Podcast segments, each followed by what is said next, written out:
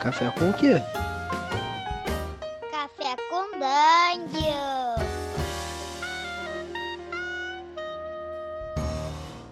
Bom dia, amigos do Regra da Casa. Estamos aqui para mais um Café com Dungeon, a sua manhã com muito RPG. Meu nome é Rafael Balbi, eu estou bebendo aqui as últimas gotas do meu café que sobrou da minha viagem ao deserto e tudo que eu consigo lamber são pequenos, pequenos grãos de areia para minha infelicidade. E a gente vai falar de Hexcrawl mais uma vez aqui no, no Café com Dungeon. E, cara, o cara que vai fazer, vai fazer perguntas, aparentemente, é o Paulo Guest aqui que, cara, me, me, me, chegou e falou, pô, no, face, no, no Facebook, então, quero fazer umas perguntas para você sobre Hexcrawl. Bem-vindo, Paulo. Ah, bom dia, público do Regra da Casa, é um prazer estar aqui, né? Eu estou bebendo aqui um café preto sem açúcar num copo em formato hexagonal cheio de possibilidades. E eu falei, ô Balbi, se eu sequestrasse o seu programa e dessa vez eu fizesse as perguntas, né? E aí ele tá amarrado aqui e não tem muita opção.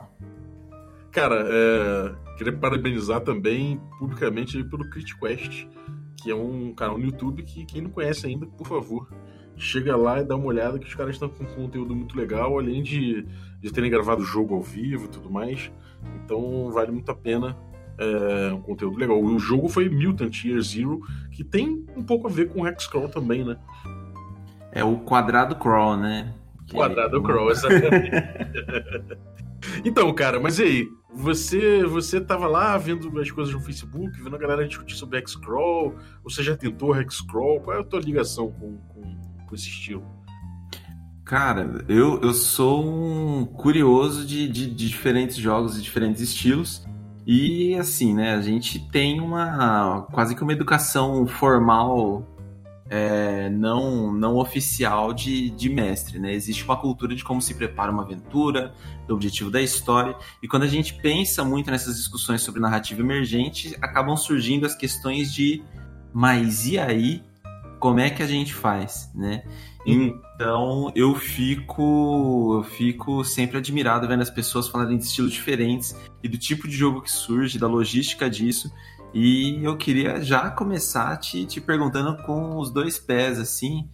É, antes de você sentar numa mesa para jogar Hexcrawl, Bob, o que que o mestre precisa ter?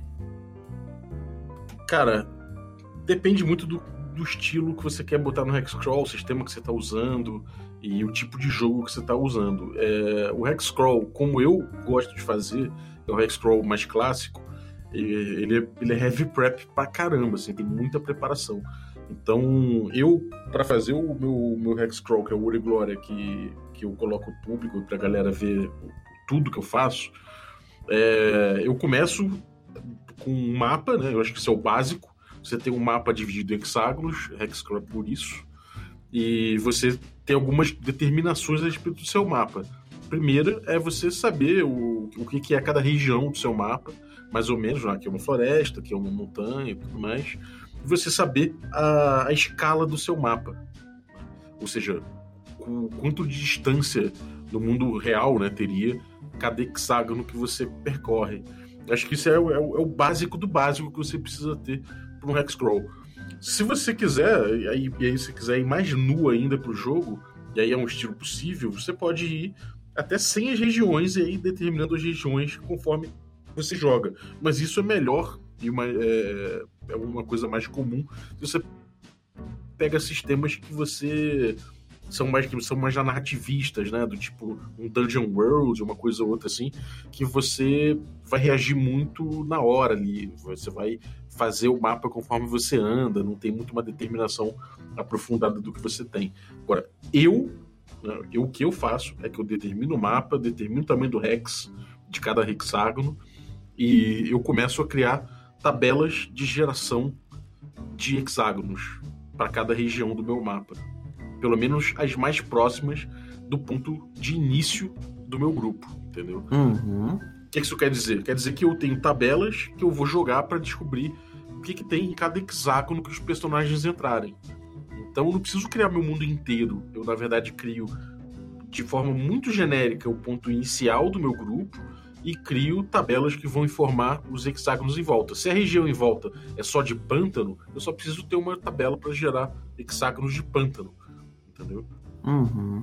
E o que, que eu quero dizer com, com geração de hexágono é são tabelas que informam o tipo de coisa que tem naquele, naquele hexágono, o tipo de coisa que ocorre ali.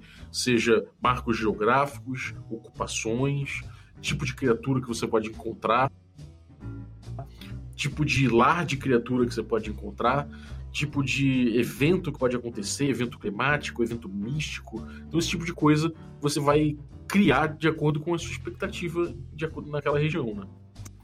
Então, o que cabe no, no, no, hexágono vai depender das tabelas que você separou antes de, de ir para a mesa. É, no jogo que eu faço, sim. Se você estiver jogando um jogo narrativista que você vai decidir na hora, né, você vai perguntar às vezes pro jogador: Bom, vocês chegaram numa pradaria. O que vocês. Aí você vira pro jogador direito e fala: O que você encontra nessa pradaria? Isso é um jeito de, de levar o, o Hexcrawl de um jeito participativo, né? Agora, o jeito mais clássico do Hexcrawl é o, o terreno como desafio. E se você prezar o, o, o terreno como desafio, é, eu acho que na minha cabeça, pelo menos, eu tiro mais proveito disso se eu construo o desafio um pouquinho antes para os jogadores, entendeu? Então a minha tabela vai informar muito isso. Se eu quero uma região muito perigosa, com muitas criaturas malignas, eu vou botar a chance de ocorrência de criaturas malignas, de encontros com criaturas malignas, é muito maior do que, sei lá, do que numa região eu chego à conclusão de que é desértica e não tem nada acontecendo ali. Inclusive, não tem ocorrência de água, não tem ocorrência de comida, não tem ocorrência de nada. Então, minhas tabelas de, geração vão informar isso, entendeu? Entendi, entendi. Então, assim, é... o seu trabalho, por exemplo, apesar de ser uma, uma narrativa emergente, então, quando você chega para a mesa o mapa não vai, por mais que os jogadores explorem ele conforme vão, vão avançando, o seu mapa já está no grau. Você já sabe o que tem naqueles hexes. Tem duas coisas que são distintas na minha cabeça. Tem algum, alguns autores que não, não, não diferenciam, mas na minha cabeça tem duas coisas distintas. Uma é o setting, né? o meu cenário. É, eu estipulo o que, que tem no cenário, sim eu estipulo as chances de ocorrerem encontros, as chances de ocorrerem é, eventos climáticos, um, ou até coisas sobrenaturais ou é, desastres naturais. Né? Então, é, é, a narrativa é emergente no, no, no, no instante em que os jogadores interagem com esse interagem com o cenário e com os perigos que tem ali entendeu? Nisso ela é completamente emergente e focada 100% no, na ação que os, que os protagonistas desempenham ali dentro, entendeu? Eu só estou melhor. Quando eu penso nesse estilo que eu faço, que é o estilo mais, mais antigo, eu só penso, eu, eu só me dou um tempo maior para eu pensar e antecipar certos problemas da própria, é, da própria natureza, que é o, o que o Hexcore propõe, né? Você vai cruzar os hexágonos e você vai enfrentar aquela natureza selvagem ali. Tá, e, e Bob, mas aí os jogadores são muito sapequinhas, né? E eles entram de, de, de braçada no, no Rex, no hexagoninho, que você não teve tempo nenhum de preparar. Você tem alguma noção? Assim, você vai se basear em quê? Você vai se basear na, na, na em quão perigosa você acha que aquela zona é para reciclar os encontros que você tinha preparado em outras tabelas? O que, que você. Como você responde a isso? Cara, é, normalmente eu tento me, eu tento me calçar é, fazendo, fazendo um raio considerável de hexágonos em torno do lugar onde eles estão.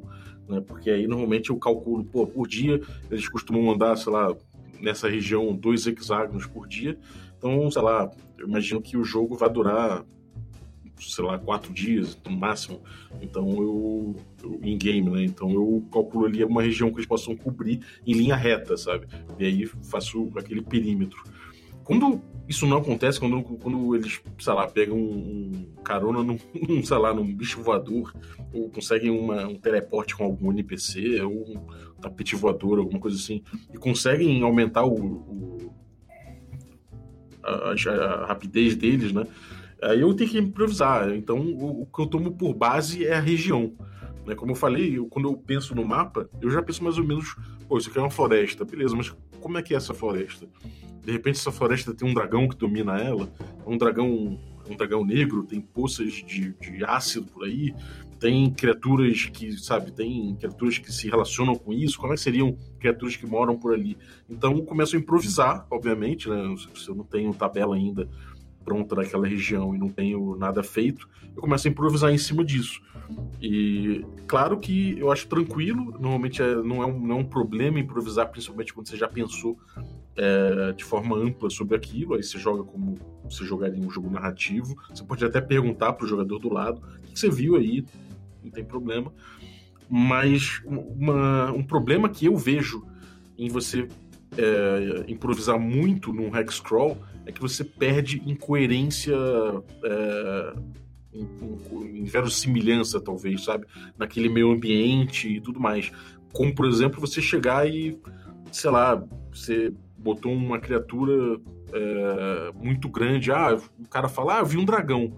Beleza, você viu um dragão, eu improvisei um dragão, só que, cara, aquele dragão, às vezes, ele tem um vulto pela própria presença que eu já, já me proporcionaria ter feito uma antecipação da presença dele pro grupo a pelo menos duas sessões anteriores, entendeu?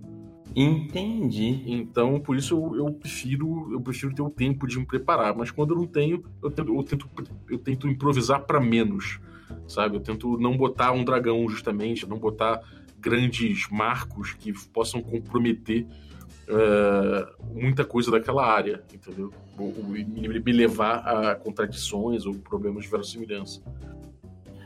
Ou seja, vai um autocontrole fudido, né? Que na hora do, do, do, improviso a vontade de soltar um pá, plot twist é gigante, né? é, eu prefiro fazer eles encararem um problema tipo tromba d'água, é, lacraia na comida, sabe? As paradas assim. Sem. É, é, o critério é não colocar qualquer coisa que faça Inception Sounds, né? Exatamente. Cara, é você, eu acho que nesse caso, quando você está improvisando, é, pelo menos dentro do, da proposta mais tradicional que eu jogo, você está mexendo com o cenário de uma forma que ela não é orgânica em relação ao resto dos pedaços que você fez. Então pega leve, né? É, tipo, não mexe tanto nesse sandbox aqui, tenta pegar leve. Claro que os jogadores vão, vão mexer o quanto eles quiserem. Né? Não tem como você controlar tanto. E aí, cara, é aquela coisa, se você já tá mexendo muito pesado e os jogadores vêm mexer pesado, você faz uma revolução, de repente você. Cara, você já fez um estrago muito grande ali naquele ambiente. Não é que seja um problema, né?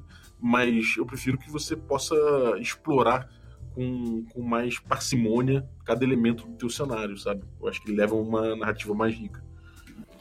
E aí, então, pouco a pouco, a gente vai desmistificando a coisa do, do né? Porque é, em toda a conversa que eu via, parecia assim, você tem alguma preparação prévia, mas você vai estar tá rolando tudo na hora, no fluxo, reagindo, hexágono, hexágono. E, e é bacana ver que dá para ter níveis diferentes de, de, preparação, né? Que nem o próprio Pug tá fazendo aquela campanha de, de Dungeon World com West Marches também, né? Deve ter criado alguma coisa da, da é, região. Tem, cara, coisa que eu acho interessante é você ter à sua mão algumas tabelas, é, como que eu vou dizer? Umas tabelas sobressalentes, sabe? Você pode fazer umas tabelas que são bem amplas, assim, bem genéricas, que podem só dar aquela iluminaçãozinha quando você entra num, num hexágono novo, sabe? É, para te ajudar a improvisar. Eu acho que o barato do, do Hexcrawl é que você precisa ter muito material para improvisar fácil. Quando eu falo que eu estou fazendo preparação, eu não estou preparando um plot, eu não estou preparando para onde eles vão, eu não estou preparando o tipo de encontro necessariamente que eles vão encontrar. Eu estou fazendo ali uma preparação que me ajuda a improvisar, entendeu? Então você tem graus de improviso, obviamente, dependendo do estilo. No Dungeon World, você vai jogar para ver o que acontece a todo tempo, né? Eu quero ver que eu, o que eu acho é que no Dungeon World, assim como no Freebooters on the Frontier, você acaba tendo uma você acaba tendo uma, uma oscilação é muito maior de temas e de, e de ritmo ali dentro daquele da, daquele hexcrawl do que você teria numa região mais é, feita do, do modo mais clássico, né? Ela tem mais contrastes, eu acho. Muito maneiro, muito maneiro. Tem uma coisa que eu acho engraçado, cara, que é o, a coisa do point scroll, né? Você deve ter visto também na internet aí. Com certeza, inclusive dica para o episódio de point scroll Perdidos. Sim, sim. O cara, o point scroll é uma coisa, uma coisa que é engraçada, porque o point scroll é o que normalmente as pessoas fazem no RPG, né? Eles pegam pontos de interesse e vão e, e o surfing, né? O, a, a jornada acontece de ponto de interesse em ponto de interesse. Por isso é point scroll.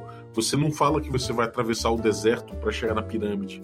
Você até fala que vai, mas o, a travessia do deserto não importa tanto. Você meio que pula um pouco isso e faz uma narrativa um pouco um pouco condensada, né? Você condensa a tua narrativa e passa de repente uma viagem de, de 15 dias e você narra aquilo muito rapidamente para chegar logo no segundo ponto que você queria, que é a pirâmide. Já no Hexcrawl você entraria hexágono hexágono até chegar na pirâmide e esse caminho ele é muito ele, ele é o foco e não necessariamente a pirâmide entendeu e, e isso é uma coisa que eu acho muito curiosa porque os jogos mais narrativistas que pedem que você descubra no caminho tendem a que você faça sempre uma, uma jornada descobrindo pontos de interesse.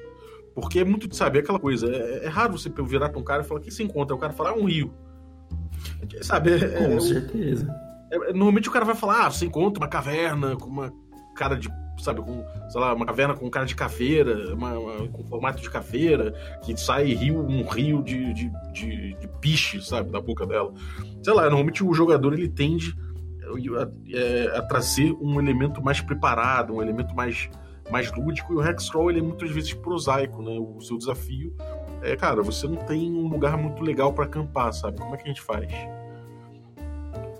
E como então, você transforma não, essa... Rapidinho, só pra, só pra terminar. Então, de certa forma, me parece que nos jogos mais narrativistas, o seu jogo ele tende naturalmente mais ao point crawl do que ao hex crawl, entendeu?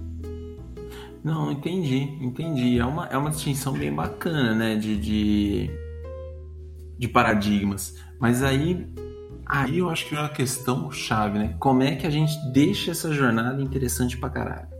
Como é que a, a essa é a pergunta que, que todo mestre noob como eu em Hexcrawl, todo mestre acostumado a fazer um, um avanço rápido durante as jornadas do grupo, deve estar se perguntando nesse momento.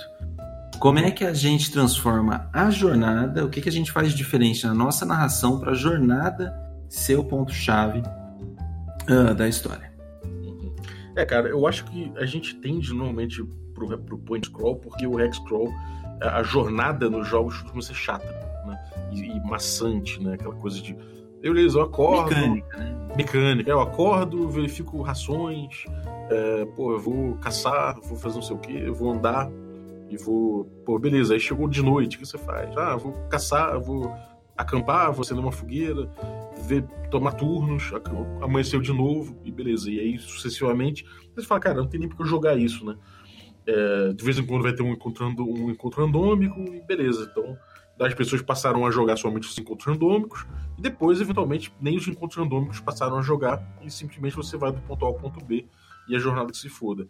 É, uhum. É, eu acho que o, o, resgate desse do tesão de jogar a jornada ele acontece quando você realmente vai empoderar o jogador dentro dessa, dessa viagem. E como é que eu vejo isso? Isso cada vez que eu estudo mais o Hexcrawl, cada vez mais que eu jogo no Origlory, e quanto mais eu, eu, eu, vou percebendo isso dentro do meu estilo, claro, desse estilo mais clássico, é, você vai fazer isso porque, porque o próprio, o, o, a própria jornada, o próprio dia a dia vai ser o desafio, entendeu? É, e o que, que eu quero dizer com isso? Eu não faço mais uma rolagem para você ver se você se perdeu à toa isso é uma rolagem clássica dentro de Hexcrawl. Você joga o dado para ver se você se perdeu. Um teste na navegação. Uhum. E se você se perdeu, você joga um D6. Aleatoriamente, você vai ver qual a direção que o grupo se perdeu. E você vai narrando pro grupo a paisagem. E isso é uma coisa que eu tô fugindo ao máximo. Porque eu dizer como é a paisagem pro grupo é o que vai permitir que ele tome decisões de navegação. A rolagem de navegação, para mim, vai informar cada vez menos o jogo. Ele vai dizer uma distância que você percorreu, uma, a direção geral que você está seguindo, se é norte, nordeste, mas ele, se, é, se, você está em, sei lá, se, se, o sol vai ficar muito quente hoje, sabe? Coisas assim. Uhum. Mas eu, eu, eu, eu passo a botar um rio como uma coisa muito importante para o grupo se guiar, por exemplo. Ou se um, tem um barranco e tem um rio, se o grupo resolve atravessar o rio para subir o barranco e aquilo vai cortar três dias na jornada deles, ou se eles seguem o rio até o rio virar e aquilo vai dar mais 12 dias de viagem, porém uma viagem mais segura, sabe? Então, esse tipo de coisa eu deixo na mão deles. Eu não coloco um mapa automático, não coloco nada. Eu deixo com que o próprio terreno e, os, e as dificuldades naturais do terreno sejam o jogo, entendeu? Por exemplo, o cara fala que vai é, é, atravessar o rio. Se eu já tivesse colocado ali que o, o tempo tá meio chuvoso, é, porra, é possível que tenha uma tromba d'água. E pode ser que o grupo seja pego numa tromba d'água e perca vários itens. E esses Uhum. itens podem levar ele a ficar sem ração, sem comida, sem água. Isso vai acarretar outros problemas. Eles podem perder o martelo deles e não conseguir fazer uma, um acampamento. E eu vou falar, cara, como vocês vão acampar num lugar que é meio úmido, sabe? Ou que tá chovendo, e aí vocês não conseguem dormir. Então isso vai trazendo toda uma questão de, de, de gestão de recursos e de uma criatividade e atenção na hora, na hora da jornada. Então, se o grupo se perder, é porque eles tomaram decisões ruins, porque eles não perceberam como é que era aquilo. E, e isso era um teste que eu estava fazendo. E a melhor resposta que eu tive foi no final da, de 10 sessões, que o grupo virou para mim e falou no feedback o seguinte: Cara, é impressionante que ninguém parou para desenhar um mapa, mas me parece que eu tenho a região da floresta da Beiragua inteira na minha cabeça. Ou seja, os caras aprenderam a andar pela floresta da Beirago somente pelos marcos geográficos e pelos marcos, é, sei lá, tipo, acampamentos e, e cidades e ocupações da, da, da própria floresta. Eles aprenderam a navegar sozinhos. Então eles ficaram com aquilo na cabeça como se eles tivessem passado aquele tempo de fato naquele mundo ali, entendeu? De fato imersivo, né? De fato fez parte do. Caraca, muito legal. Muito É. legal. É, eu acho que é isso que eu, eu- pelo menos o que eu persigo com o Hexcrawl é isso, é exatamente esse sentimento, é exatamente essa coisa do cara falar, cara, a, a- decisão que eu tomo em relação ao terreno vai impactar no jogo e não simplesmente o mestre vai descrever como é que é o terreno que eu tô passando, entendeu? Se eu tivesse feito um teste de navegação, passei e o mestre fala, bom, vocês subiram, cortaram a montanha, passaram por um rio, é, viram carvalhos à direita, à esquerda vocês viram pinheiros e não sei o que, não sei o que. Cara, beleza, um cara de boa memória pode até guardar isso. Mas quando aqueles pinheiros passam a ser um marco onde a galera falou, caralho, aqui a gente vai virar à direita, e a- aquilo passa a ter muito mais significado pra eles, entendeu? Então a viagem aí deixou de ser uma coisa chata e passou a ser um desafio. Então nessa hora a gente já fica cheio de ideias, cheio de vontade de, de, de, de jogar isso na mesa, né? É, Tá. Você deixa algum trunfo na, na mão nessa preparação? Do tipo. Você tem algum, alguma.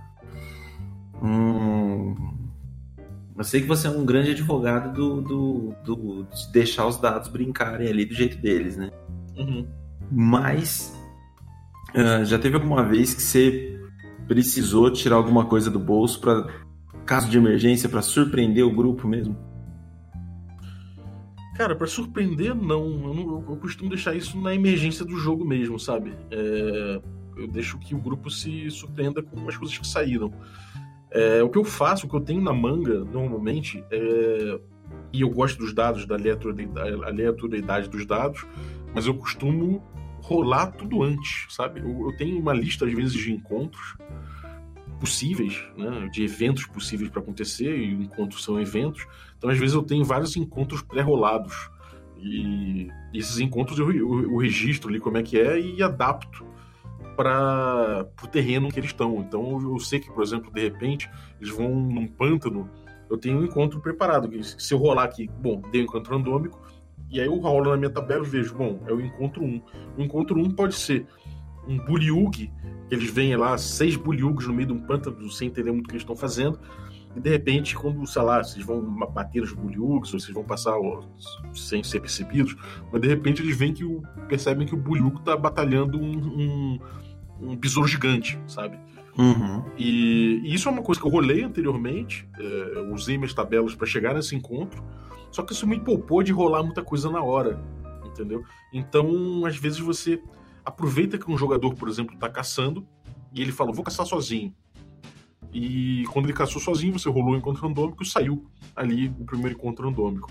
Então eu pego aquele encontro, não preciso sortear se eu quiser, eu posso escolher algum encontro que tenha mais a ver com, com sei lá, para surpreender melhor o jogador naquele momento ali e ter seu melhor desafio, sabe? Então eu falo, cara, você tá caçando e calhou de você encontrar a tua presa, tua, teu, teu bicho, só que calhou, calhou também de você ver esse bichinho se aproximando de um pântano onde você vê seis figuras parecem com sapos, só que ao mesmo tempo humanos, com armaduras de bronze, tentando tirar alguma coisa de dentro do pântano, sabe? E aí deixa isso na mão do jogador, porque eu achei que esse encontro encaixaria melhor ali, entendeu? Entendi, entendi. Você faz essa curadoria. E quando você rola, acho que esse é um, outro ponto-chave também pra gente que tá entrando no mundo do Hexcrawl. Quando você rola um encontro randômico, você já preparou os encontros que você vai ter, você sabe que vão ter seis Bullywugs, você sabe que vai ter humanos, você sabe isso. É... Além da reação deles, da, da, da, da chance deles colaborarem ou não com os personagens, o que, que você rola a mais nesse encontro? Você rola tipo a circunstância Na que hora. acontece, no sentido atividade que eles estão desenvolvendo? Como é que você, faz isso? Então, normalmente quando eu rolo o encontro, vamos supor que sairão seis buriubs, né? Eu rolei lá, saiu evento, dentro de evento eu rolei saiu encontro aleatório, e dentro de encontro aleatório saiu buriugs. Só que, sei lá, se eu tirei 10 no dado, ele pode falar, role duas vezes. Aí saiu buriugs e saiu besouro gigante. Eu falei, puta, é um encontro no meio do pântano que tem um besouro gigante e buriugs. O que, que será que pode acontecer aqui? Aí eu vou lá e rolo a reação dos buriugs às vezes os bullyugs estão amistosos e o besouro não. Eu falo, ah. puta, isso, isso para mim é um problema que eu vou tentar resolver na cena. E aí o que, que eu falo? Porra, eles podem estar amistosos pra galera porque eles estão precisando de ajuda. Ajuda por quê? Porque eles estão batalhando o, o, o, besouro que não tá que não tá cooperando, entendeu? Ou que, sei uhum. lá, que tá sobrevivendo, sei lá, enfim, eles precisam de ajuda. Então os bullyugs estão ali, viram pro grupo e falam, cara você percebe que eles estão pedindo ajuda. É, isso informa o, a, o jogo e é uma coisa rolada, entendeu? Outra coisa possível também é quando você rola um leão e aí você vê que o leão tem tesouro. E você fala, puta que merda é essa? Que leão tesouro é esse? E aí você não vai botar o leão, obviamente, com uma, com uma pochete, tesouro dentro. Você vai botar o leão, sei lá, em cima de uma ossada e naquela ossada tem algum tesouro. O que aconteceu ali? Então aquilo passa a ser um desafio de você localizar aquele encontro dentro do teu terreno. Entendeu? Entendi, de você colocar essa. Você, vem com o esqueleto e você vai colocando com a narrativa emergente esse a carne nessa história, né? Você vai fazendo ela fazer sentido dentro do mundo. É, aí você, porra, você viaja, né, cara? Pô, isso aqui era um explorador famoso que, que morreu aqui, então você de repente, quando o grupo volta pra taverna falando que encontrou esse cara, de repente a família dele fala: Puta, ele saiu daqui há três anos nunca voltou, sabe? A gente achou que ele tivesse abandonado a gente, sei lá. Então, sabe, você começa a criar histórias dentro da parada, você começa a pensar, tipo, dar ganchos mesmo pro grupo a partir disso, né? De repente, esse, esse cadáver ali do tesouro dele tinha um mapa, de repente, ou de repente ele estava atrás de alguma coisa próxima, sacou? Se você encontra o, o, lar de uma hidra, de repente, dentro daquele lar de hidra tinha muita coisa que pode vir a, a popular o seu mundo junto com as tabelas randômicas que você tem, entendeu? Uhum, uhum. E aí, como você mantém. Porque imagina assim, né? Tem muita coisa acontecendo em cada sessão. Você preparou muita coisa para sentar na mesa, você interagiu com muita coisa, você tem muitos frutos das escolhas dos jogadores agora na mão, né? E como você registra tudo isso para garantir que isso vai entrar na tua preparação para a próxima sessão? Como você organiza a, a, a narrativa emergente, os hacks, você usa planilha, como é que você faz isso? Cara, tem algumas, algumas anotações que eu faço, assim, importantes. Algumas são anotações, tipo, são essas anotações emergentes realmente. Por exemplo, se eu já decidi que naquele encontro ali o tesouro pertence a uma família nobre, não sei, não sei o quê, isso aí já está anotado. Mas se não. Se, se não tinha, não tinha notado isso, passou despercebido, ou aconteceu de, de, de entrar no jogo isso e o grupo reagiu de outra forma, eu coloco coisas emergentes ali. Por exemplo, o grupo enterrou esse cara, deu um enterro decente para ele. Então eu falo, bom, vou anotar isso aqui que no futuro pode ser uma coisa interessante. É... Ou, por exemplo, sei lá, o grupo tem um mapa e eles dividiram o mapa em quatro, cada pedaço do mapa ficou com um personagem, e um deles morreu no trajeto e eles esqueceram o mapa lá atrás. Então eu esqueço. Eu, eu anoto, tem um corpo de um herói tal com um pedaço, um quarto de mapa, sabe? Então, de repente, até outro grupo que vai jogar essa, esse cenário, de repente pode encontrar esse cara dentro daquele hexágono, sabe? É um, é um dos encontros possíveis dentro daquele hexágono. É, dependendo, de, dependendo, do trajeto que eles fizerem ali dentro, sabe? Então, acho uma coisa interessante. Outra coisa que eu faço também é que às vezes eu, eu faço anotações que alteram as minhas tabelas. Por exemplo, é, na, na floresta da Beirago, que foi onde a gente jogou o Uniglória, o grupo começou a criar confusões demais com, com uma tribo de orcs. Então essa tribo de orcs ficou muito reativa na região. É, automaticamente eu fiz uma anotação lá que durante X dias é, a chance de encontros randômicos com esse tipo de, esse, esse tipo de ia aumentar. Entendeu? Então as tabelas são dinâmicas de acordo com, com o que os jogadores fazem. Hum, com certeza, entendi. Dentro disso tudo, qual é a, a dica de ouro que você dá para o mestre ou iniciante de tudo no RPG que está entrando pelo Hexcrawl, ou pelo mestre que já vem de outras linhas e quer entrar no Hexcrawl? Assim? Cara, primeiro descobre qual, qual, qual proposta de Hexcrawl que você quer. Se você quer jogar uma proposta mais old school, se você quer jogar uma proposta mais Dungeon Roads, se realmente você está querendo jogar um Hexcrawl ou está querendo jogar um Point Crawl, se você está afim de explorar o terreno ou não.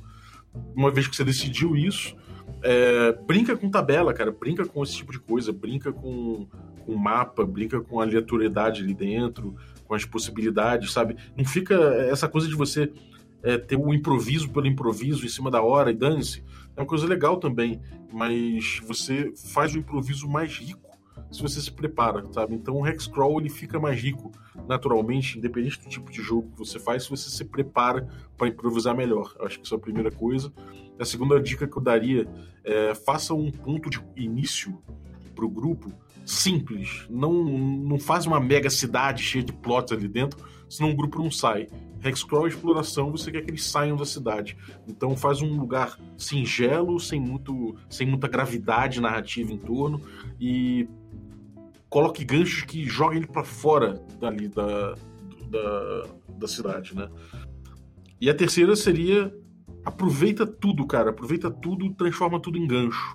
Anota tudo. Você nunca sabe quando você pode mestrar aquele cenário para outras pessoas, para outros grupos quando outros grupos podem querer jogar no teu cenário. Então anota tudo, cara, deixa crescer. É, quando ele cresce organicamente é, é, muito bonito, cara. É mais bonito que um bolo de laranja crescendo no forno. Ai, caraca. Ó, senti o cheiro, vou, vou explorar esse hexágono. Então é isso, Bob. Pode fazer o seu jabá. Fechou? Fechou, meu querido. Maravilha. Cara, é, algum recadinho aí, o, o Gash? Bom, vou, vou falar pra galera assim: joguem Hexcrawl comigo, me chamem. É, vamos experimentar essas abordagens diferentes. Eu, eu tô soltando o Bob, a família dele pagou o que eu, que eu queria. É... E conheçam o CriticQuest Brasil, galera. É um canal no YouTube. A gente tem redes sociais também que a gente atualiza com uma frequência duvidosa. Os nossos vídeos saem assim, normalmente quando a gente quer ou consegue.